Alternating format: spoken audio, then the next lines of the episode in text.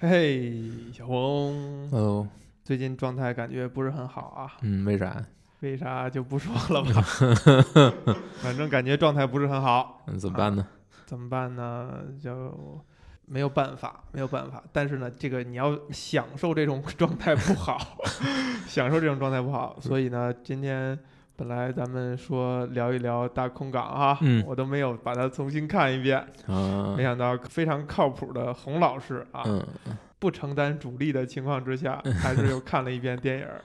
所以今天我们就有一个反转，就是又变成你是主力。为什么想聊这个电影呢？是因为在应该已经有几个月之前了哈，嗯大空港》这部电影的女主角嗯竹内结子女士，嗯呃，被发现在家中自缢身亡。嗯这个消息当初我看到以后，还真是非常非常的震惊，非常非常的难受。嗯，因为我其实看日本的影视作品是挺少的，所以竹内结子小姐呢是为数不多的，我还算嗯很喜欢的一位日本女星。你看过她什么作品呢？我在十多年前的时候看过一部叫做《没有蔷薇的花店》啊，嗯我我看过的日剧啊，可以拿一只手都数得过来。这个部日剧呢，其实是当时的，如果我没记错的话，是当时的女朋友推荐给我的。她还甚至下好了拷给我，她说你一定得看，因为非常好看。我当时呢，就是我这个与人处事的方式，你也不是不了解，呃，是吧？是别别说当时，各种冷嘲热讽，呃，这带着批判的眼光哈，这个嘴很欠的，就是那种非常不在乎、不在意的别人的这种推荐，就说尝试的看一集吧。哎，没想到真的就一口气儿把它都看下来了，而且是非常的有感触。大大约多少集？在我印象里，日剧大概就都是十一集啊，嗯就是我的一个浅薄的印象啊。当然后来听说是有什么大河剧啊，什么晨间剧，据说好像集数都非常都海量一样多。它好像是只要有人看就一直往下拍啊。因为我印象里边日剧是属于那种先拍个三五集，然后播一播看看收视率，如果收视率好，就加紧往下拍，一直拍满十一集。这个没有蔷薇的花店的女主角就是竹内结子。就是我当时看完这个剧以后，我就去检索这个女主角哈，发现这才认识到叫竹内结子这位女士，在这剧里边我是非常非常的喜欢的。她虽然演没演一个非常讨讨巧的角色，可能她的角色不是说谁都可以接受，谁都可以喜欢，但是这个女演员确实给我留下了很深刻的印象。我其实都没注意到她，嗯，就知可能知道死吧，知道死之后才知道这个回忆起来，不是回忆起来，应该是才知道是大空港。啊嗯，他啊，他有印有有意识这个人物啊，我才有意识是这个人。嗯嗯，对，我因为我看的可能比你还少，日本电影看的还相对多一点儿哈，不不多。尤其是大空港的导演是著名的这个三谷幸呃，喜老三谷幸喜看的稍微多一点啊，嗯基本上他的电影你还是算是了如指掌。没没没没有，我看大空港嗯完全是因为中内结子，是忘了在什么地方提到，就当他提到竹内结子的时候说，哦，我说他的这部大空港是非常好看的，而且嗯呃这里边的形象呢就很符合他这个人给人的一种感受，就是那种稍微有一点儿俏皮，但是又不完全是一个女谐星，呃，很活泼、很可爱的一个一个状态。嗯这个这个形象其实跟没有蔷薇的花店的这个日剧里边儿还是有一定的区别的吧。那会儿更年轻嘛？嗯，他给我的留下的印象就是他好像没怎么有太大的变化，虽然嗯时间过去了那么长时间，但是感觉他好像一点儿也没有，呃，衰老。呃，甚至在可能在两三年前啊，看到那个新闻，就是她嫁给了一个比她小几岁的一位也是男艺人，然后呢，恰巧这位男艺人呢，如果我没记错的话，应该是跟你我同龄。我记得当时我转这条新闻的微博，我还写我说这个朱老师说我其实也是这个岁数的，哦，看到过。当时还是挺感慨的。就是竹内结子小呃女士呢是比咱们呃稍长几岁，呃，但是感看上去呢是一直是一个嗯一个状态。这不我们不能用年轻来形容，它可能是一种非常没有时间，没有时，间感。嗯，，对，你说的太对了，没有时间感，然后也很成熟，但是又保持着一种比较纯真的一个状态的那种嗯，那种感觉。你想聊的已经聊完了是吧？差不多，就是也是为了呃缅怀一下竹内结子女士吧。嗯我不知道后续有没有其他的跟进哈，说她这个自杀的情况、自缢是不是一个属实的情况？嗯今年虽然确实这个鼠年哈，你我的本命年不是一个好年头儿，都说鼠年不是好年头儿，发生了全球性质的这种大事件，呃，同时呢，就好像自杀的公众人物好像感觉上略多了一些，那主要还是都是日本的，啊，日韩是吧？然后其实就有朋友说说，其实所所谓的演艺界吧，以日韩为首，其实对于女性的这种所谓的剥削，就是女星、女艺人的剥削和呃这种过度消费，呃，使得整个这个行业这批人群他们的呃生存压力啊、生活压力，还有包括他在事业上的压力，都是无比巨大的，就是嗯完全西方的这些女艺人，甚至你艺人都呃无法企及、无法比的这种压力。可能会有人猜测，就是竹内结子也是因为这种情况而这个选择结束生命啊。呃，虽然我觉得是以前会经常说，就是选择结束自己生命，其实是一件，嗯，在我认为就不太好的一件事情。嗯，是对自己的一某种程度上是一种，无论是自己还是家人的一种不负责。但我觉得，呃，死者为大，就是这这个话也不好这么说，就是你可能并想象不了他所承受的那种压力。呃，嗯我觉得还是得这么说啊，就是人家到底为什么做出这种选择呢？谁也不知道啊。但是还是，呃，起码在节目里不要去鼓励类似的对行为。对对对，嗯我认为就是这个是有，而人经常会呃难受或者会不舒服。呃，但我觉得这个都真的是都会过去的。就是你嗯算再难，你就觉得哎呀，怎么就是所有人都跟我作对，所有事儿都顶着我来。你可能睡一宿觉以后，你这个情绪就会有变化，甚至你可能再给自己时间再长一点儿，呃就不要在难受的时候、伤心的时候做任何决定。这是这是我可能觉得成长到这么大的一个一个小的收获啊，就是你难受的时候，你不要做任何决定，你不要做任何的行动，你就等着这个难受过去，就一切就都明朗了啊。但是咱们咱们也猜测不了人家到底发生了什么，嗯，只是说真遗憾就完了。希望这些事儿不会发生在咱们真实的朋友当中，和也不会发生在咱们身边。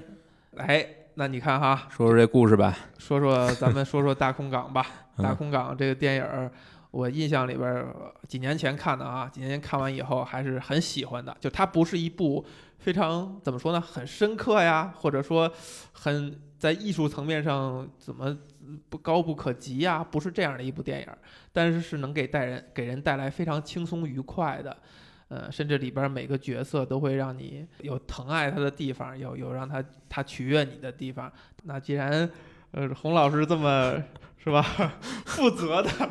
又看了一遍，那 洪老师给讲讲这个电影讲了一个什么样的故事吧？电影，哎呀，我虽然看过，但是人名我记不太清楚了。就是竹内结子演的呢，是一个小机场的一个算是接待员吧，地地地勤。然后呢，平常其实工作很闲，就是因为很少有飞机会落在这个机场啊，嗯，就是航班应该比较少吧。但是呢，突然这一天呢，就有一次因为天气原因，本来要去应该是去羽田机场吧，这个一个飞机就就是因为羽田机场那边天气不好，所以就决定先落在这里面，然后落到这个小机场，然后一大批这个乘客就下来了，他要负责去接待。然后在这个飞机下来之前呢，是有机场的一个他的一个上级，也是一个地勤，向他求婚，然后他当时也没有答应，然后这个茬儿先放下，然后呢，他就接待这批呃下来的乘客，这批乘客里面其实跟他发生最多关系的是一家人，一个大家子人，有一个老头儿，妻子刚死了，然后抱着骨灰坐在那里，然后跟这个竹内结子这个这个空乘说：“你看我变得好小，变小。”指着那个那个骨灰，抱着那骨灰罐儿，然后有这么一个，然后呢有一对这个呃，他这个老头儿他的妻子，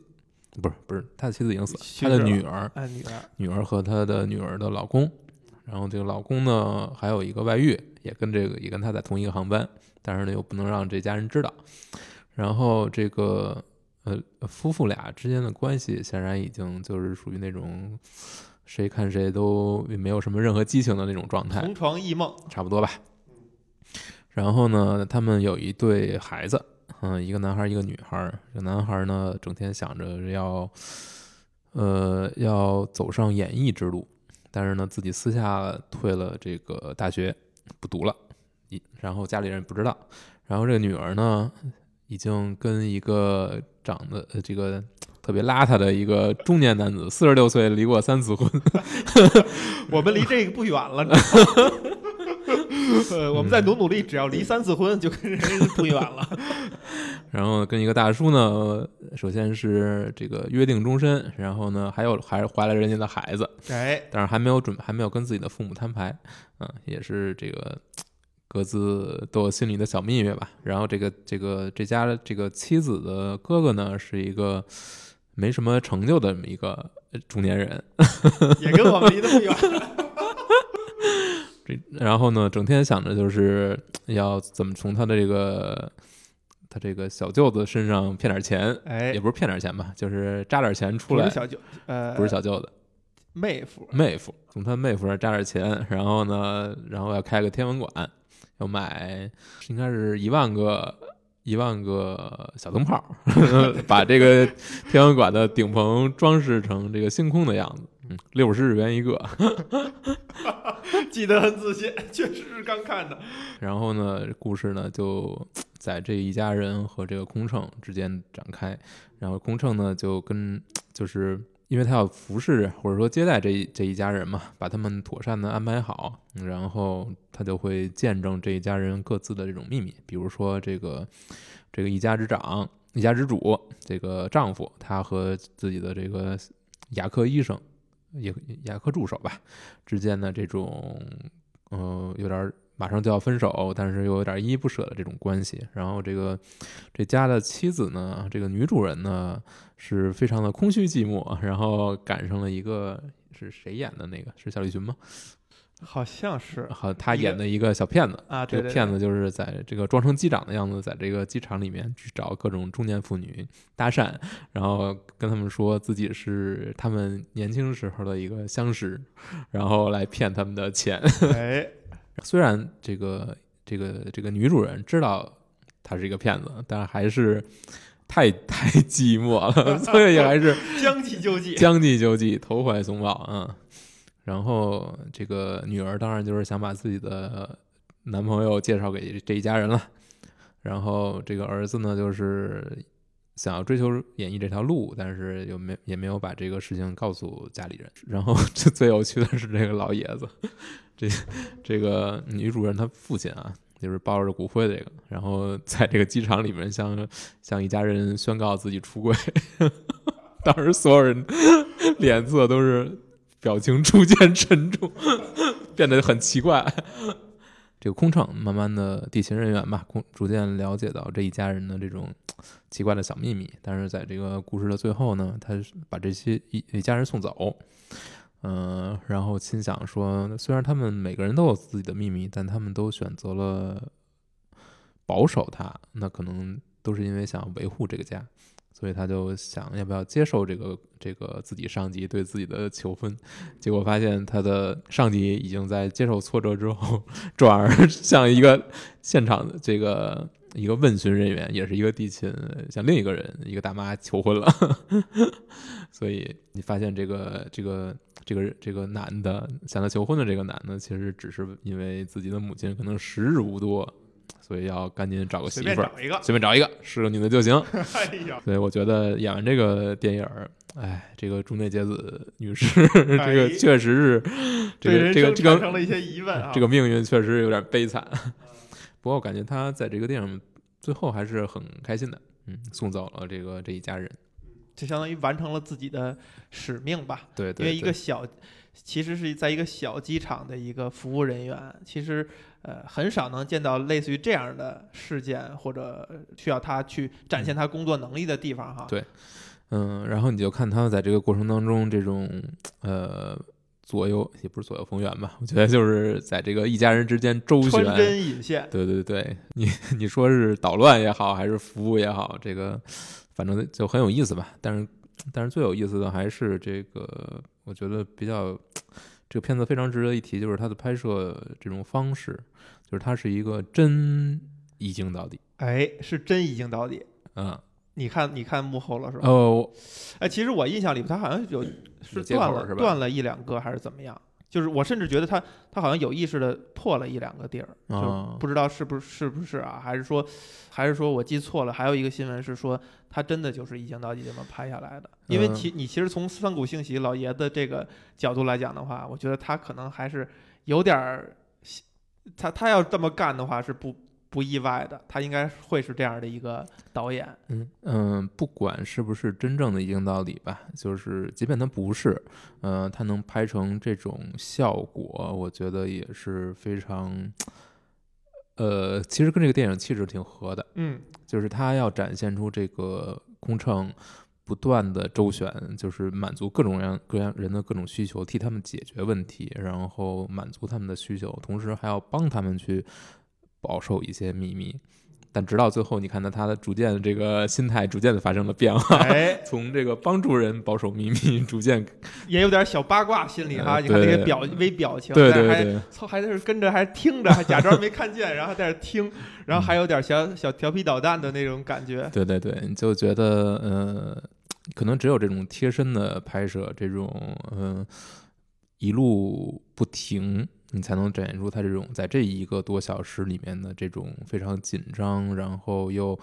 呃各种各样的奇呃奇特的寄语吧，才能展现出这种特别临场的感觉。嗯，但如果你不是这种切来切去的那种传统的拍摄方法，你可能达不到这种让人停不下来的这种感觉。哎，嗯，对，既然说到这种拍摄手法啊，其实值得一提的是说，它这个长镜头，不管是我我我记错了是有断的地儿还是没有断的地儿，在一个类似于一个小的机场，然后空间也有很多次的转换，过程当中它是有这种场面物理位置的调度的，其实也没有那么容易，还是挺难的，对而且这肯定是需要，呃，人人物也很多，所以需要大量的排练也好。呃，准备也好，我觉得它不是一件容易的事儿。呃，那为什么要花这么大的心力去做这个长镜头？一个是说它肯定也是一个奇观，我相信就是你跟着这个镜头走哈，因为它它它没有那么快，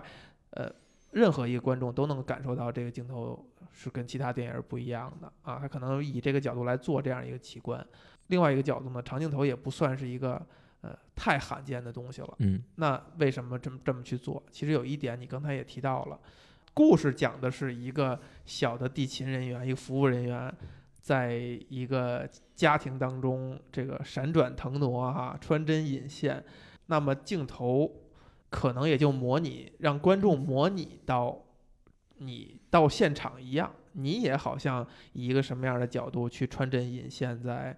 过程当中的这种代入感，可能是这个长镜头能给予这个看这个故事的人的一个一个点。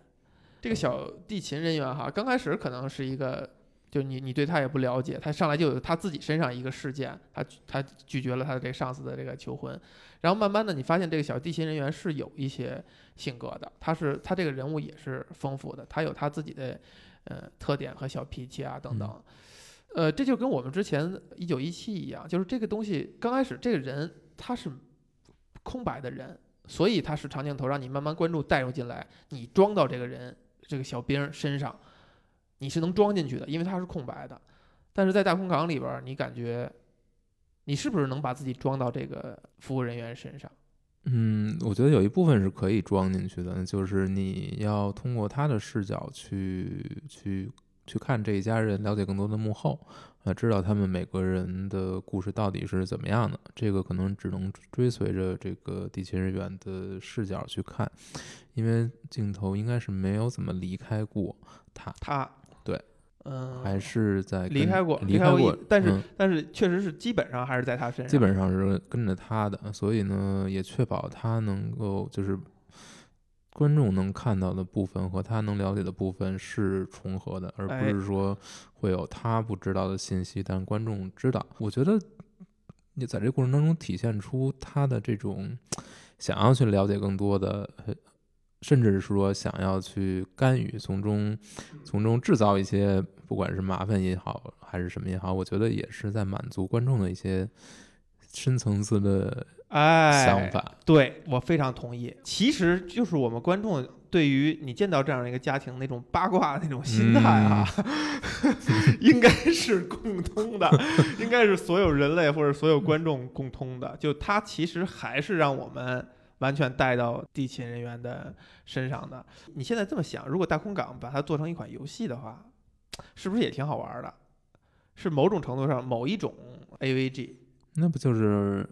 你不像断电不就是吗？哎，嗯，你在做的事情也没有什么特别多的战斗，可能就是一个解谜，就是一个跟人交流，跟人然后把这个故事翻出来。对，把这故事讲出来嘛，那也算是一个第三人称呗。我觉得更重要的还是他讲了一个挺挺有趣的这么一个故事。为什么我们都能想到，就觉得你去窥探一家人的每个人的小秘密，然后甚至还给他们捣捣乱啊，或者帮他们解决一下啊，这种心态是一个所有人都会有的心态。就是这出于什么心理？因为他对你没有任何的 任何的影响。就是你你看这个小地勤，虽然他说这是他的工作，他的工作是要把这这个这些滞留在此的乘客安抚好、服务好。某种程度上，这也是一个借口，就是他可以去亲近他们，他可以去窥探的一个借口。他是真心就是想为了他的工作怎样怎样吗我？觉得一开始你能感觉出来，他是不愿意去介入别人的生活的，他对是愿意躲得远远的，不要跟人产生这种关系的。但是在这个过程当中，他就了解的越多，他对这些人就会产生一些自己的判断，不管是好恶啊还是怎样。比如说，他会很很热心的去介入这个这一家人这个女儿到底要不要摊牌。我觉得这是一个特别逗的一个点，就是一开始他是各种反对的，但哎，别别别，是吧？但是得知这个人这个是个是个土豪之后，马上钻石王老五，钻石王老五，对，马上这个态度就发生了一百八十度的大转变，就是全家人都是这样，几乎，让人慨叹。对，就是哎，你看这对这个心态，就是我们在谈自己的时候，你不会去想这些事儿了，就是。哎呀，这对方是什么样的人都行，都可以接受。一旦这个主主体变成了你的妹妹、你的姐姐、你家里的亲戚，或者说你的邻居的时候，你在跟人谈的时候，你偶尔会带出一两句说：“哎，对方什么条件啊，什么状况啊？哎，这个跟你合适啊？哎，这不错啊。”你就会用这种大家通用的，就甚至这电影当中，这个地勤人员对于这份恋情的这种评判标准去看待这些事儿，我觉得只是一种礼仪，你觉得是一种礼仪？对我觉得他不一定是这么想的，我觉得还是说这才是真实的？不不不，首先啊，就是比如说你你有一个呃，你有一妹妹，不管你有没有没有吧我，有很多妹妹，然后她找了一个男朋友，然后你会不会去关注，或者说去做出一些评断，或者说当着她的面儿，或者背着她去说一些什么事情？一个一个虚构的妹妹，分成两点，嗯。就是如果她是想要找男朋友，嗯。那是一套说辞；嗯。她已经有了这个男朋友了，嗯。就是另外一套说辞了。哦这个就是这事儿它的有趣的点。嗯，我觉得就跟这电影当中那种有有某种情绪是一样的。还要还要还要再分两种两种，第一种是你你是很关心你的妹妹的，另一种是你不关心你的妹妹，其实啊，就是她怎么着其实无所谓，那是她的事儿。就是这是两种心态，不是说你不关心，而是说你不没那么关心。没那么关心，或者说这个东西你觉得是它是属于他的自己的私事，不是你应该去关注的，或者说不是应该你去评断或者说三说三道四的。所以你你觉得你是哪一种？如果是这个二分法的话，我肯定还是都是很关心我妹妹的。嗯啊，就是没有那种特别不关心的亲戚，然后你还随便说两句，我好像很很难有这种状态，可能我就一点儿一句话也不说了，不怎么参与这事儿。嗯但是，一旦我说话的话，可能还真的是比较由衷的。嗯，你你要这么说的话，在电影当中，你觉得这个女主角对于这个家庭的关心是哪种关心呢？是那种真的关心呢，还是那种礼仪性质的？我觉得是真的关心。哎，对，就这个东西，它会不会惹人怀疑？就是你会怀疑它的真实性。我反而反而没法去怀疑。你看，你就不怀疑，就说明你认可这种东西。但是你想想，不不不，这是一个推，这是一个推理，就是因为因为这家人到底怎么样，跟他没有任何关系，他他完全可以不发一言。所以，如果他真的选择了发言的话，我觉得他肯定是出自真心的，就是他真的是觉得这东西希你觉得你是？望别人好你觉得你这你这脑海当中真的是理性推理过来的吗？还是说你其实是临时找了一个解释？我觉得，我觉得不是啊，就是比如说，如果是我是那个地勤的话，你就什么都不管？我就跟我也没有什么关系，我为什么要去干预别人的生活？我的天，真的吗？对呀、别别人要问我问我意见，那我就就是尽量少的去用尽量少的不或者说不影响别人判断的方式去回答他就好了。那你岂不是看这个电影的时候，你就会产生一种怀疑或者不真实？没有但但我觉得这可能就是。呃，怎么说？就是这个角色的可爱之处，因为他是一个能关心别人的人，所以你就觉得你不如他可爱，对呀、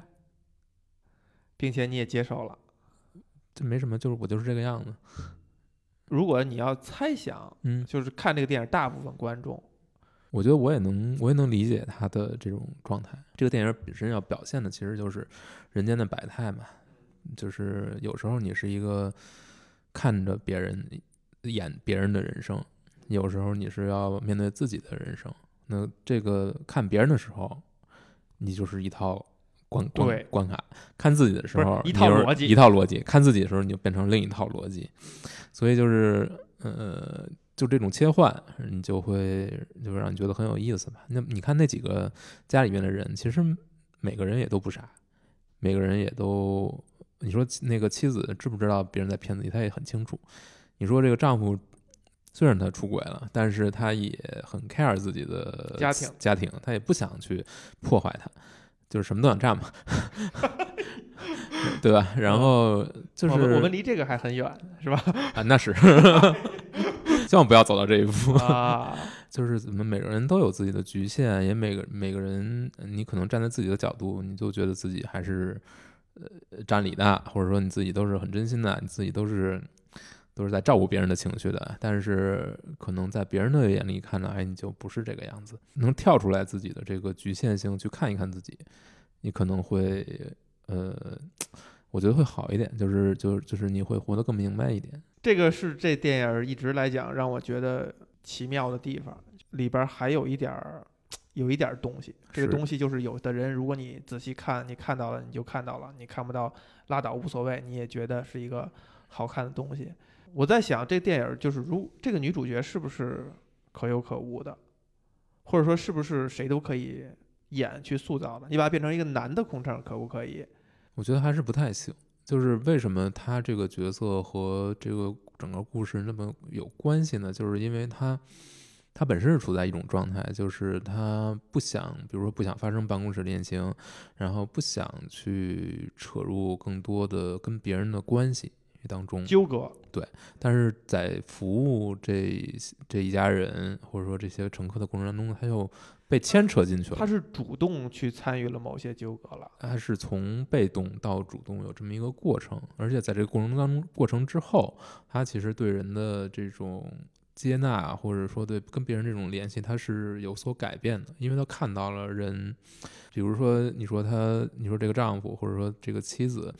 他们所做的事情，其实都可能都是。不是很道德，或者说不是很就是有符合他们自身的社会定位的，包括他就是这个家里面几乎每个人都是有一些特立独行，或者说离经叛道，呃或者说有一些出格的，出格的事儿，也有些缺陷，但是呢，又无伤大雅，也没有那么严苛。为什么没那么严苛呢？可能就是因为站在一个公正的角度，或者说一个地勤的角度，你去你对他们其实是没有没有这种评判的，就是没有必要。对，它影响不到你。它也影响不到你，你也影响到你也影响到他，你们的唯一的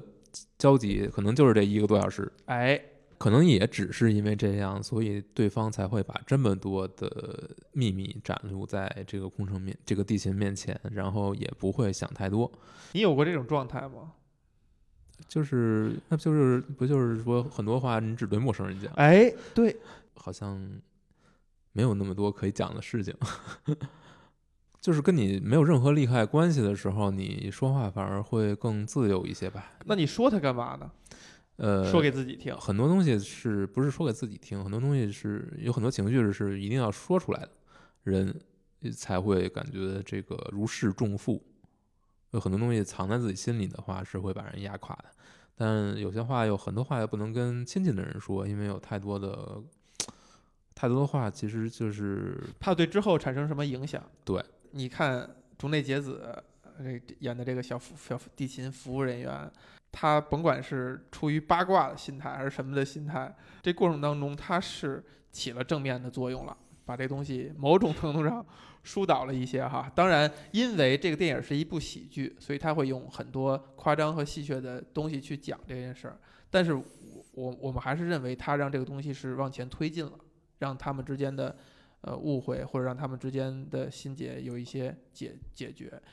你刚才说你是不会去这样去做的，我再再给你一个机会，你真的不会这样去做吗？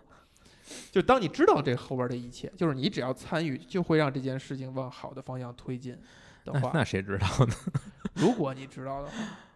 如果知道的，那这个如果太太对吧？这个咱们咱们都没有看的某知名大导演的新电影讲的这个熵增和熵减的这原理是吧？让混乱的东西慢慢的变得不混乱，可能是人的某个爽点。就是你把一个什么东西那肯定归位，对吧？会让你觉得爽。当然，破坏一个东西也会让人有爽点。但是你把一个破坏东西给规整好了，你你完全跳过那个辛苦，到到那个点的话，但你会觉得有但这个电影展示的可能只是非常片面的一点，就是通过你的影响，让一一切事情，呃，往好的方向去转变了。但是现实生活不是这个样子，现实生活是你并不知道你的所谓的行为会导致导致好的结果还是坏的结果，好心办办坏事儿的事情太多了。虽然是这样，但是大嗯家其实还真是都愿意去插手这样的事儿。但但七大姑八大姨不都这样吗？你今天结婚了吗？你你你要什么样的小孩，什么样的二胎，不都这个吗？问跟你去真正去参与，帮着介绍，帮着怎么样，还是两步的，对吧？啊，是，但是我觉得都是同一个方向，就是关你屁事儿。就是你很多东西你都觉得啊，我理所应当的，我我就应该去干预，我就应该去，我有这个责任，我是一个热心的人，我希望你变好，我希望你过得快乐。但别人快不快乐，你哪知道啊？对不对？就很多事情不要再太自以为是了。嗯，但是但是这个电影，我觉得他讲的这个东西，因为他也不是特别主动的嘛，他有时候是很被动的，或者说有时候也是被卷进去了。也被卷进去了。对，就算他最后干预了一些，但我觉得他也是，呃，最后这个结果他也想不到，他也想不到会变成这个样子，对不对？你是完全站在这个这种动作的反面的。我觉得这种动作是，我以前也老提到，就是原来的《锵锵三人行》里边那个徐子东老师教授，他他提到的一个点，我我不知道能不能记全哈。他说人的这个让人开心的方式是分三个层面。以前咱们老说就是多巴胺和催催催产素的区别，其实用这个结构也能讲这个事儿，用徐子东那个也能讲。就是第一个事儿就是完全的生理的快感，吃好吃的东西等等各方面，嗯，性等等带来的其实多巴胺的快感。另外一个快感就是你觉得你做了一件对的事儿，那甭管它是不是对的事儿哈，但是你觉得你做了一件对的事儿，啊，它产生了某个结果，你认为这个结果是对的，这个事儿可能跟你还真没有什么特直接的关系，能让你产生怎么样？但是你做的这件事儿是对的，比如说这水龙的水龙头开着呢，你就过去把它关上了，这么小一件事儿，每个人按说都应该做，但是它是一件可能是一件对的事儿，然后你就会觉得，哎呀，太开心了。第三个层面就是你看到春风拂面，看到杨柳依依，看到那些美好的东西的那种自然而然的，其实就是所谓的艺术的快感。我觉得是 围绕你说的第二点吧，就是觉得自己做了一件好的事情。对这个事情，这个这种这种愉悦是非常主观，而且是的，是呃，很可能你你其实做了一件非常坏的事情的。就是这个，你一定要一定要有这种意识，就是你不是你觉得你做了一好事儿，你就做了一件好事儿，绝对不是这样子。是如果它是一个相对无伤大雅的东西的话，呃难道不是一个皆大欢喜的一个结果吗？呃，不一定皆大欢喜啊，很难说，很难说，让自己很难说，很难说。就是你一定要有这种意识，就是你有可能会在满足你自己虚荣心和开满足你心的，自己的那个第二层面的快呃感。你去伤害别人。所以我觉得，呃，可能七大姑八大姨，我觉得人是这个样子，就是说，首先你你你要做到一个一点，就是你不要去伤害别人。嗯，那是在此之上，你有你有多大能力，你就做多多大好事儿，就就就这个样子。但是如果你没有那么强的能力去确定你能帮助别人，你没法确定你是在帮别人，你没法完全确定的话，没法完全确定你是在做好事儿的话，就是宁可不要做。嗯，哎，我我想起一个例子啊，就是在也是很多年前，有一次跟这个同事一起吃，在外边吃饭啊，呃，吃饺子，然后我们每个人点了每个人自己的那个喜欢的馅儿，点了一盘儿。呃，我的那盘儿呢还剩下那么三四个的时候，其实我觉得吃的差不多了。然后我感觉有一个同事可能他平常吃的多一点儿，呃，我就说，哎，我我我吃不了了，我这几个饺子你你吃吧。那个同事是一个不太爱说话的一个同事，他就摇摇头。然后我呢，就以一种那种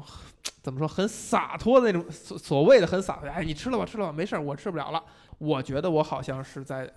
做一件怎么说呢，为他好或者怎么样的一个事儿。那个同事呢，就也没说话。等他吃完他自己以后，他说：“我就吃一个吧。”他就吃了我那一个饺子。直到很很久以后，我可能意识到，就是他可能并不爱吃我那个饺子那个馅儿。不不是这个问题，是你这样显得人家很能吃。呃，当然也有这层面的问题，但是其实其实分长非常非常近的同事无无所这个这点我我相信是无所谓的，只是说就他可能并不爱吃那个馅儿，他可能怎么样，也可能因为你说的原因，他不想显得很能吃等等等等，但是他的做法就是，那我吃一个，我表示一下我接受了你的这个。你如果认为是好意的话，我接受一下你的这个好意，但其实这事儿我可能并不乐意。就这个造成了，确实造成了一个、呃、没有那么严重，但是确实造成了一种一种很但我觉得，很奇怪的景象。我觉得就是不要 让别人陷入这种对难堪的境地，也别让自己陷入这种强迫别人做什么的境地，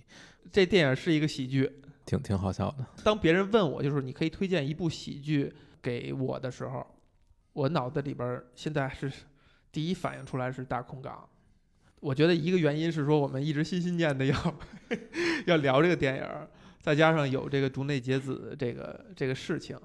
但另外一个原因呢是说我们是用一个喜剧的角度去看待这这部电影儿。嗯，我觉得还是有很多这个违反你的预期，然后让你能够感到非常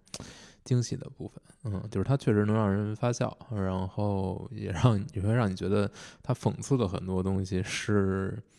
挺挺能让人呃咂吧咂吧滋味儿的。我觉得，你会不会觉得它当中有也有一些相对廉价一点儿的反转？只要你你套入喜剧，甚至你套入一个日本的喜剧电影，你就会觉得哦，它就会有这种反转，这种很常见的，嗯，或者说打引号的套路吧。这词儿可能也不太好啊。我觉得不是什么不是什么坏事儿，就是它肯定是有一些东西没有，就是一些很常规的东西吧，很常规的这种。比如说这个这个大叔，就他跟他跟这个大叔的这个忘年恋之间，那肯定必然反反过来一个，就是大叔嗯可能他没有你想象的那么邋遢呀，他可能他是没有没有，他就是那么来。或者说他但是大叔的表演可能会有一点夸张吧，嗯，有一些这个肢体动作比较有点有点太夸张了，嗯，但是也我觉得也能理解，嗯，就是很多表演我觉得是有些很浮夸的部分的，但是放到这么一个环境之下，放到这么一个设定之下，你觉得也能够接受，因为它毕竟是一个喜剧嘛。但是它真正我觉得很有意思的，其实还是这些人物的设定会比较讨巧，或者说比较新有新鲜感吧。你可能想不出来。就比如说一个抱着自己妻子的这个妻子骨灰的一个男的，然后突然出轨，宣布自己要出轨了，都会让你觉得没想到，就是超出预期了。会是有会有点超出预期，但是又不是那种特别的不合情合理，让你觉得完全无法接受啊。这一点我觉得还是挺比较讲究吧，比较讲究。而且很多东西它是有圆回来嘛，就各种各样的线，呃，比如说这个丈夫出轨这条线，其实几次反转吧。就是要两个人要彻要彻底分开，后来最后又变成这种合情合理的这种在一起。包括你看，最后妻子只是知道她丈夫出轨了，也没有表现出很生气的样子。其实她早就可能早就知道，早就理解家庭到底是一个什么东西啊？对，她应该怎么样去面对这些事情？对，所以其实。嗯嗯，这些人并没有你想象的那么不堪，但也没有你想象的那么呃完美或者理所应当纯纯善，对，都谈不上，但可能就会让你觉得呃也挺好。你认为竹内结子在这个电影当中的表现是精彩的吗？或者他为这电影贡献了什么东西？哎，我觉得非常精彩，就是他把那种想要。就是他的这种转变，其实是在其中体现的还是比较明显的。比如一嗯，一开始的就就是对别人各种各样的要求，其实有点觉得厌烦，或者说不愿意。他只能以一种非常客气的方式，礼貌的礼貌的方式去非常这个职业的方式去处理。但是慢慢的，他可能会更流露出、展露出一些作为人类的 这种同理心，这种。八卦欲这些会展现出来，就是比较真实吧。嗯，包括在这个过程当中，他也在重新想自己的生活是到底会怎么样。这个我觉得都展现的很好，尤其是他表现出这种小心思啊，这种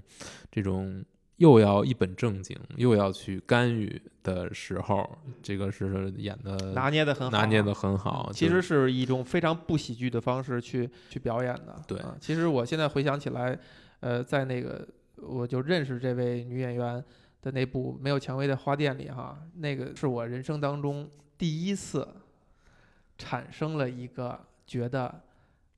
如果有一个小闺女还是挺好的一个想法。人生当中第一次啊，是不是唯一一次？我现在记不住了啊，反正非常非常少见。因为那电影里边讲了一段非常。非常温馨的一段父女情，小女孩非常可爱，非常可爱。然后她跟她的爸爸呢，以这个感情串起那主要的，呃，就主要串起这个这个剧集。但是后来我回想哈，其实，呃，虽然让你产生了一个哎，有一个小小姑娘、小闺女挺好的一种感觉，但这个不完全是剧中的这个小闺女带给你的。可能还需要有竹内结子这样一个在剧里边是一个相对成熟一些的成年女性，她去关联，她让你把这两个女性关联在一起，你就好像潜意识意识里认为你会有这么一个可爱的女儿，这个女儿长大以后会是这样一个比较比较丰富、比较吸引人的女性，所以你才会产生这是一个美好的景象。我觉得这个不是说。物化女性啊，太难了！现在这个，这就是影视作品当中一个好的演员，或者他塑造了一个好的角色，或者他有一副非常好的外貌以及气质，他能够给人带来的一种，就给你带带来的东西，或者说给你带来的一种想象，嗯，就是你会不自觉的把他想象成你身边的某个人，你觉得你如果身边能拥有这样的人的话。你会觉得很美好，你觉得这个东西是不是一个，是不是一件残忍的事儿？为什么要残忍？或者说，这就是沉沉溺于 文艺作品的人，嗯，的负面的影响。对，这个肯定。我前两天还看到有一有一篇文章，就专门在谈嘛，就是现在人们的这种状态，就是一切都生活在这个社交网络上。一切都存在于文艺作品中，然后并没有真正的人与人之间的这种直接的交流和。说的是你吗？我觉得差不多吧。嗯，对，我想了一下，我觉得好像是这样子。所谓的就是我们打引号那些大家狭义认为的宅男，嗯，等等等等，就是他觉得哇，你们这些现现充的人，现实世界的人，就是没这些二次元的人美好。我觉得如果连作品和现实都分不清楚，就就挺可悲了。当然是能分清楚，只是说它会有一些潜移默化的，会有会有潜移默化的影响，比如说你会更期待身边的人完美一些，嗯，就像你说的，如果你你看可能会更多的看到现实中的人的不不足的地方，但我觉得还是自己需要有一个比较理性的对世界的认知吧，就是你你要知道现实世界是什么样的，现实中的人是什么样子的，那可能文艺作品都是把其中的一些。或美好或者不美好的东西放大，那可能现实中的人没那么糟糕，也没有那么美好，那可能就是很现实的一个状态。但是你这就看自己吧，就是你你是希望追求一个很美好的东西，还是说你要能够接受现实是这个样子的？我觉得这俩是不冲突的，因为我觉得你如果只能从呃，文艺作品或者这些所有任何的作品中，你只能看到美好的东西的话，嗯，那你就白看了。是的，对吧？你并不是这个样子。没有，就是你能看到看到很多东西，但是可能你会觉得，就它也提提升了某种阈值。嗯，关键就是这个东西也不是一个，不是一个硬条件的，就是说，那什么都很美好。或者说什么方面都很出色，也不代表他就跟你有什么关系。当当然是，当然是，但是很多人就潜意识里就会觉得，哦，那 那就是还是挺没有原则的，没有原则，对，或者说不知道自己要什么。嗯，就是你你你就不是这个人优秀，他就跟你有什么关系？不，这个优秀不是传统意义上优秀，嗯，而就是你认为的优秀，就是我认为的优秀，对，就是你认为百分之百。就是你，如果你这东西已经提上去了，已经变化了，那你就下不来了。它就是这样，就跟你接触了，你看了这个视网膜屏幕之后，让你回去，你就是你就是接受不了，不就是这么简单吗？就跟你看了好看电影，你就不能再看那些不看不好看电影了。对啊，你就不看了，你就不浪费这个时间了。但是人不一样，就是就是他有很多东西，它不是一个能仅仅仅能凭对外貌去评判，当然这很重要一部分，但是它不是一个。呃，有可能就是可能长得是你理想中的人，一张嘴你就你就已经拉黑了，哎，对不对？对，是这样的，这就是说你那百分之百的维度变大了嘛。但是我我能我我突然间被你被你那个提示了哈，从另外一角度去解释这问题，就比如说，我觉得好像我现在就是一般的那种商业片儿可能看不太下去了，嗯。但昨天晚上我就是又看了一个灾难片儿，特别傻的一个灾难片儿，就是彗星什么撞击地球的啊，你你新出的啊，我就真的把它看完了。这也没什么，看呗。你认为你自己已经看不了这样的电影了？嗯。但比如说也有一些例证，比如比如说《复仇者联盟》，我真的看不下去。嗯。但是一个同样等级的，甚至可能不如复复联做的精致精巧的一个灾难片儿，你发现你把它看。你把它看完了，你对自己是一种非常奇怪的一种。没有吧？你觉得很享受就行了。就为什么一定要我要看某？不是一定要，就是就是就是你认为你自己，不是说你要求你自己，是你认为你自己就是主观上看不下去某些电影了。没啥看不下去的。那我复联我真看不下去。那就是这部电影你可能看不下去。就是这一部电影的事儿，或者那时候我的心境，对吧？最近我因为状态不太好，所以也可以看一些。那有可能就是这样，这也没什么无，这无所谓。那不能最后落到虚无啊？好吧，我们哎谈一谈三谷幸喜老师，对吧？顺便谈一谈，虽然咱们其实主要是聊竹内结。我觉得三谷幸喜，我看到最新最新那个呃失忆的总理大臣，我也看了，我还是挺喜欢的。嗯嗯，虽然很多人评价特别一般嘛，但我觉得还是挺。呃，还是挺真诚的一部作品。嗯嗯，你认为三谷幸喜老师他的就特点是什么？呃，或者说他拍电影的时候，他是他其实是在干嘛？他其实是满足自己的什么东西？呃，我说不好。嗯，但我觉得他的片子有很多共同的点，就是首先他不是那种。呃，虚无缥缈的所谓的追求艺术的那种片儿，他是肯定不是这样，他是把观众放在心里的，嗯，他是拍给别人看的，他是希望别人得到享受，别人也能得到感动，也能得到欢笑，他是把这些东西放在心里的，所以他是为观众拍的片儿，他不是满而且他足自己利益。希望更更广的观众能够都能够我觉得是这样，摄入进来。呃对，所以他不会有特别的脱离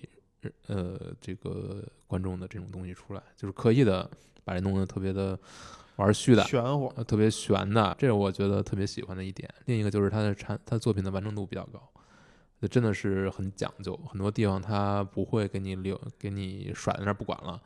呃，还是比较负责任的。这一点我觉得他，我觉得这个这点就我特别喜欢这种这种这种创作者。就是他不会给你故弄玄虚，我觉得这是非常重要的，尤其是嗯作为讲故事的，不管你用哪种方式，就是你你一定要把这个东西给交代清楚了，而且用一种超出观众期待的方式把它合理的交代清楚了，这是你的能耐。如果你做不到这一点，你只是把它用一个机械降神，或者说一个不不不去再讲了这种方式把它扔在那儿，我觉得就是非常逼的一个事儿，哦，没有 Q 任何你人在，指谁呢？你